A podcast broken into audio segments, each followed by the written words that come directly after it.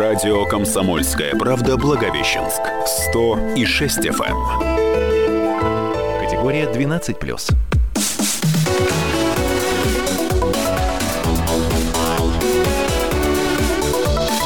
Тема дня.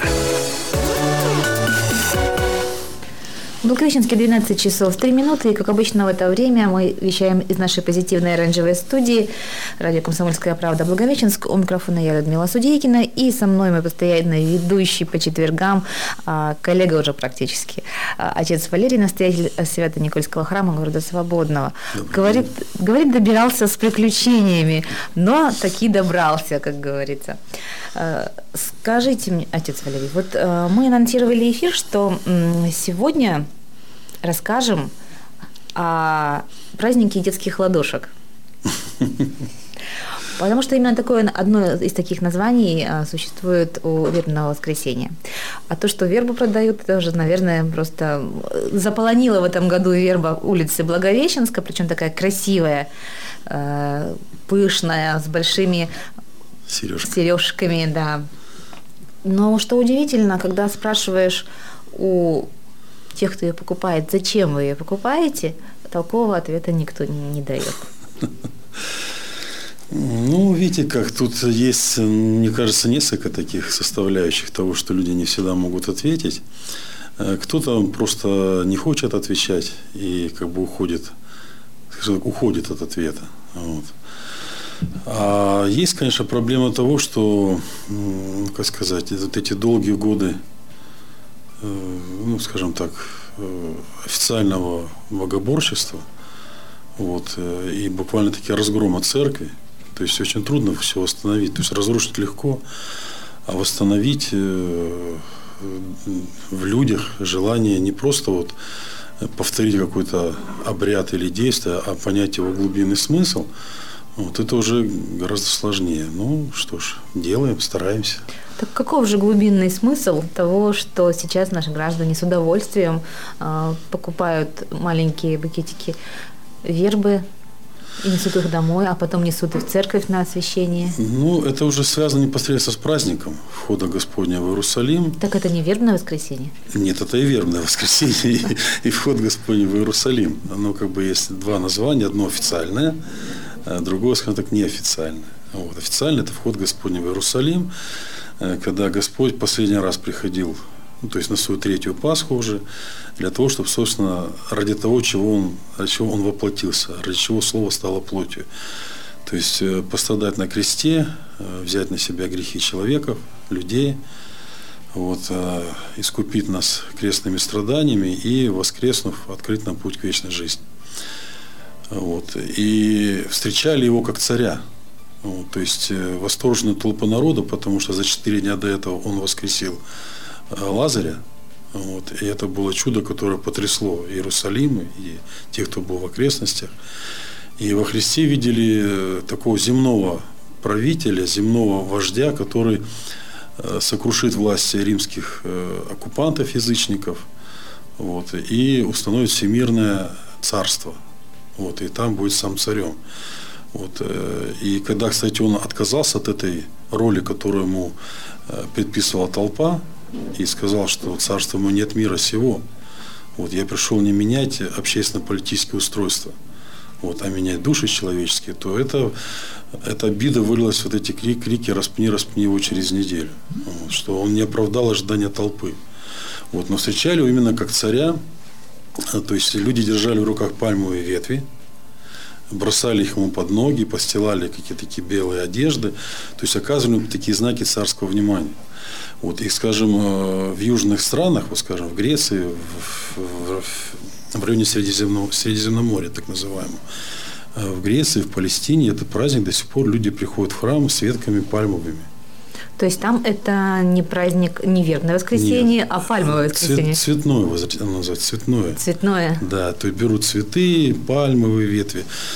Вот, но поскольку у нас э, пальмы не растут. У нас-то точно только вот, в теплых помещениях. Да, и поэтому была выбрана верба, как вот растение, оно тоже растение, да, которое имеет такой символ, как бы вот именно воскресенье. То есть это вот после долгой нашей зимы, такой северной, вот э, когда вся природа как бы умирает, она замирает. И вот э, верба – это первое растение, которое пробуждается к жизни. Как вот Христос воскрес из мертвых, так вот природа воскресает от этой вот долгой зимы, и вербочка является символом вот этого воскресения. Вот. И что самое интересное, что какой бы ранее ни была бы Пасха, хотя бы даже, скажем, 4 апреля, за неделю до Пасхи верба распустится. Так вот откуда название «Верное воскресенье». А я напомню, что мы сейчас в прямом эфире. Телефон прямого эфира 20 19 74, а также номер WhatsApp у нас 8 968 246 25 97. Просим, задавайте ваши вопросы, делитесь примерами, как вы встречаете Вербное воскресенье, и что вы знали об этом празднике до того момента, как отец Валерий нам все рассказал. И э, также первому дозвонившемуся мы сегодня в честь праздника приближающегося а, дарим сборник статей отца Валерия с его личным автографом. Так что, еще раз повторю, прямой, телефон прямого эфира 20 19 74, номер 8 968 246 25 97. А мы, наверное, продолжим. Давайте. Так, э, отец Валерий, э, тем не менее, после того, как мы теперь знаем, что, это, что букетик вербы – это символ воскрешения, да, символ э, радости, Символ радости. да, того, что придет вот некое изменение скоро, а, что… Для чего он освещается? Для чего оно освещается?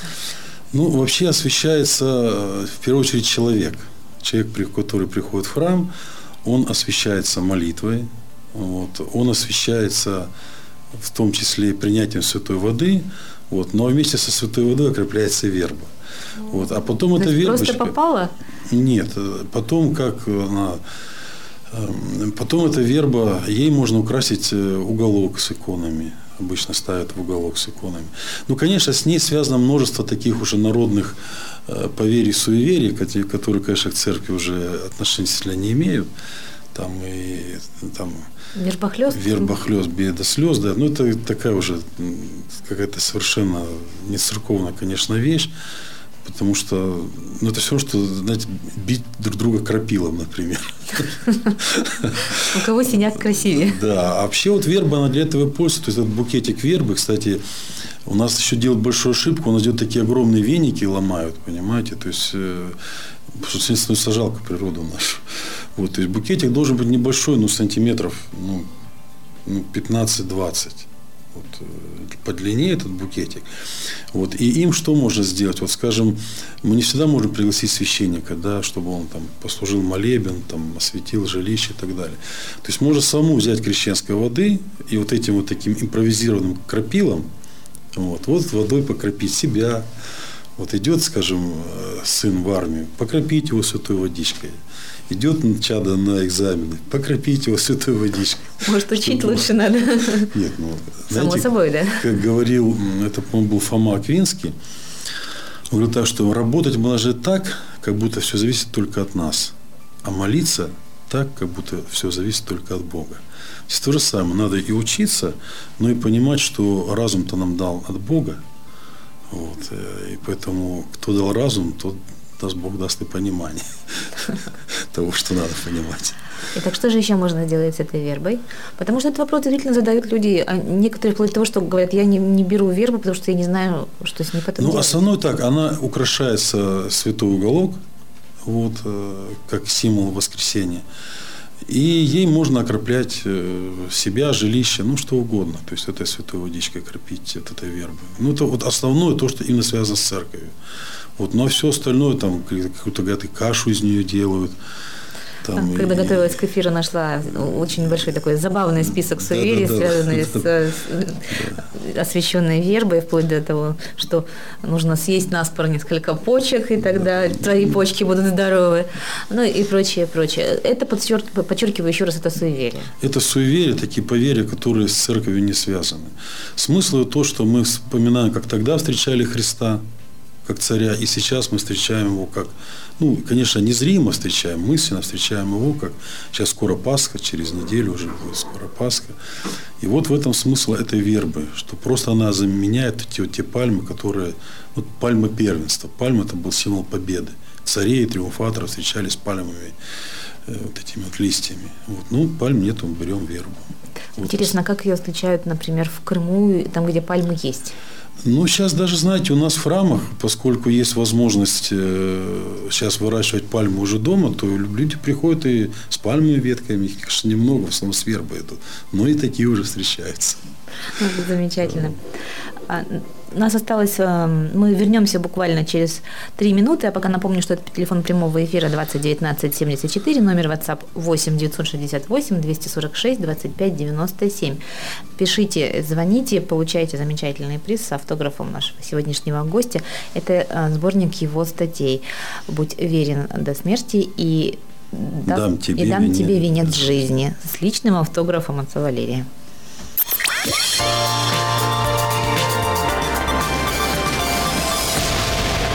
Благовещенске 12 часов 17 минут. Это тема дня, и сегодня у нас в гостях отец Валерий, из, настоятель э, Свято-Никольского храма из Свободного. Э, говорим о вербном воскресенье и о том, что это значит. Итак, э, мы уже сказали, что это не просто вербное, но и пальмовое, и цветное воскресенье. Это вход Господень в Иерусалим. Выяснили, что верба тут оказывается вообще ни при чем. И что э, обычай есть вербные почки или варить из них кашу вообще не имеет никакого отношения ни к празднику, ни к церкви. А такая молодецкая забава, как купание в ледяной воде или кулачные бои во враге. Правильно? Ну да, примерно где-то так. А что же в таком случае, и всего этого делать нельзя, а что же, не то чтобы нельзя, но это вот как бы... Нежелательно. Да. Не камильфо. Вот. А что же можно делать в Светлое воскресенье? И вообще людей часто интересует, что э, можно делать э, в церковные праздники, в такие вот большие. Почему? Потому что тоже существует, как, как вы правильно сказали, за время э, разрухи да, в церкви тоже сложилось много поверий и много неизвестных, не имеющих ответа вопросов. Так что же можно делать? До того, что ничего нельзя делать. Можно делать все, что обычно. А, нельзя делать... О, нельзя женщинам рукодельничать, советуют одни вот в интернете. Ну, видите как, э, праздник, он от слова праздный, то есть ничего не делающий. Вот. То есть, ну, праздный для чего? Для того, чтобы мы откладываем работу, то есть заботы о хлебе насущном ради заботы о душе. То есть человек не работает э, не потому, что это грех не работать в принципе, а потому что мы откладываем работу для того, чтобы приходить в храм и помолиться. Вот, то есть, скажем, человек неверующий э, сидит в воскресенье не работает, но какой в этом смысл? Вот. Ну иди себе работай, чем просто сидня, сиднем сидеть на диване и, скажем, пялиться в телевизор. Вот. А если человек, скажем, верующий, то, конечно, он должен сходить в храм, то есть остаться праздным от работы для посещения храма, а уже придя с храма, ну, скажем, там час-два отдохните, там полежите, пообедайте. Ну и после обеда, пожалуйста, можно чем-нибудь заняться. Таким. То есть э, некое такое... Ну, это какое-то фарисейство. фарисейство не да. работать, э, как говорю, Портос, я дерусь, потому что дерусь. Я не работаю, потому что не работаю. Ну, а почему ты не работаешь? Если не работаешь, потому что пойти в храм, понятно. А если ты просто не работаешь, непонятно. Ну, точнее, понятно, но, но мы не будем этого произносить. А, а все-таки есть ли какие-то особые, возможно, каноны, а, какие-то особые традиции или необходимости что-то для вербного воскресенья именно в церковном? Ну, основное, это, конечно же, вот любой церковный праздник, это прежде всего, конечно, храм. Вот. Ну и желательно, если есть возможность исповедаться, причаститься. Вот. Ну и, конечно, не забывать, что за вербное воскресенье у нас начинается Страстная неделя, то есть это дни самого строгого поста. То есть, собственно, там вспоминаются вот эти последние дни Христа на земле. Вот там и предательство Иуды, и тайная вечеря, арест в Гефсиманском саду, вот, молитва Гефсиманского сада. Вот, э, арест, суд неправедный и, собственно, распятие. И вот эти дни, особенно как бы, человек верующий, православный, должен провести в таком ну, в такой духовной тишине, то есть откладываются телевизоры, интернеты, э, то есть вот человек должен сосредоточиться вот э, именно на духовном, почитать обязательно вот эти вот в Евангелии те моменты, где вот описываются вот эти вот последние дни. у всех четырех евангелистов обязательно посетить храм, и если какие-то есть юбилеи, скажем, торжества, праздники, которые выпадают на вот эту страстную неделю, то по традиции они всегда переносятся на светлую неделю, то есть на время после Пасхи. Вы как раз предупредили вопрос, который пришел нам по WhatsApp. Да? А, человек спрашивает, а если день рождения э, выпадает на страстную, страстную неделю. неделю? Она переносится на Пасху или на следующую неделю. Но только не в страстную, потому как Видите, как, ну здесь, э, когда Господь э, был на кресте, в этот день как-то праздновать, э, ну не совсем это, для верующего человека, конечно, это не совсем правильно. А это совсем неправильно. А если в понедельник? Ну там с понедельника начинается, поэтому, видите, как еще такие вещи, вот как вот я говорил про вербу, да, что какой бы ни была ранее Пасхи, верба за неделю обязательно распустится, вот, к вербному воскресенью. Вот, поэтому люди заметили, что вот если человек празднует какие-то такие вот в страстную неделю, то потом это обычно выливается какими-то скорбями. Понятно. А, Не еще, лихо. Еще поступают вопросы. Напомню, что телефон прямого эфира 2019 74, номер WhatsApp 8 968 246 25 97. Как раз э, вопросы, связанные э, с Пасхой. Э, совсем недавно услышала, что Пасха встречается не в воскресенье, а именно в пятницу. Поясните, пожалуйста. Меня вводит в заблуждение или я что-то действительно упустила, спрашивает Татьяна. Ну, есть такая организация церковная свидетели Иеговы. Вот. Они э, празднуют Пасху в пятницу. Вот. Но ни одна христианская конфессия не считает э, их христианами. То есть это такая как бы ну, не будем сейчас подробно это разбирать, мы сейчас не на, не, не на лекции по строительному богословию, но все христианские церкви, любой деноминации, любой конфессии, там, любого направления, протестанты, католики, все кто угодно, празднуют Пасху в воскресенье. То есть, поэтому тут уж это действительно вас вводит в заблуждение.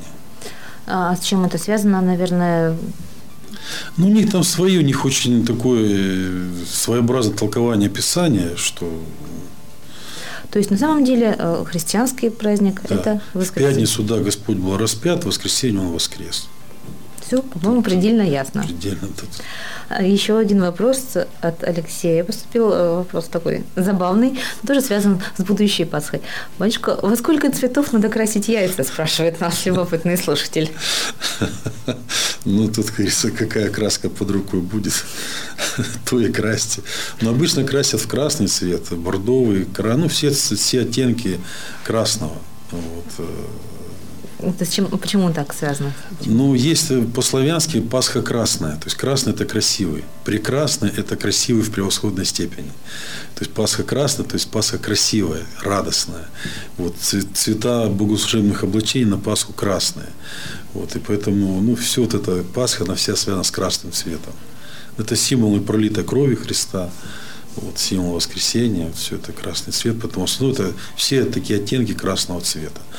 Но сейчас он уже и зеленый, и синий. И перламутровый. перламутровый. И с рисуночками. Да, для совершенства нет предела.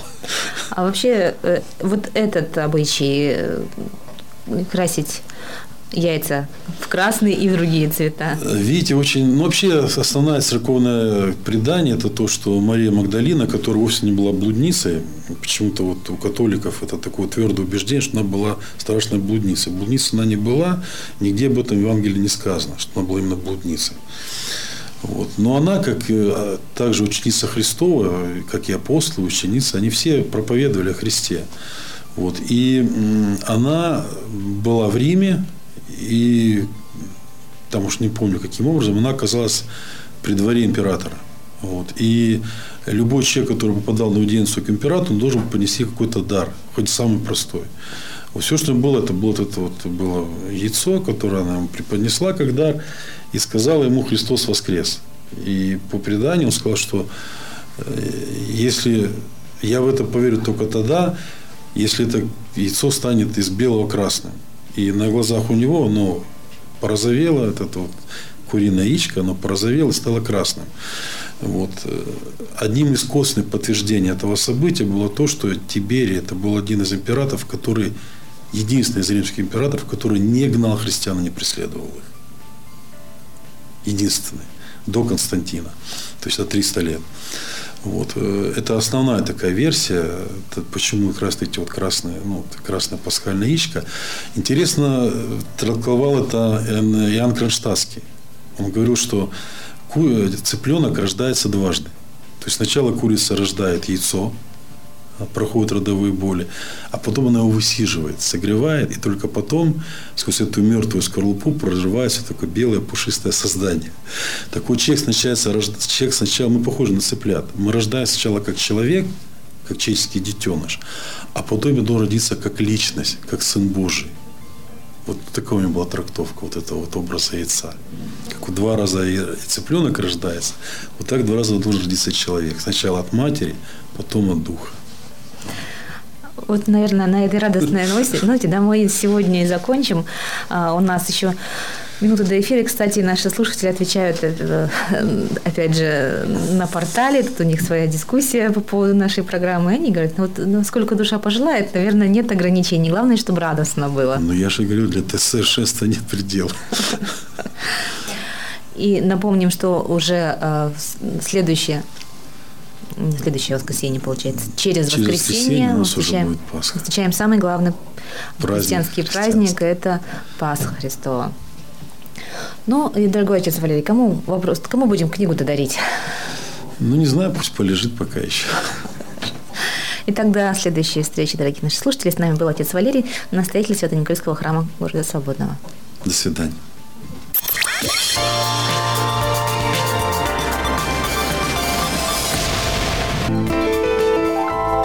Радио «Комсомольская правда» Благовещенск. 100 и 6 FM. Категория 12+.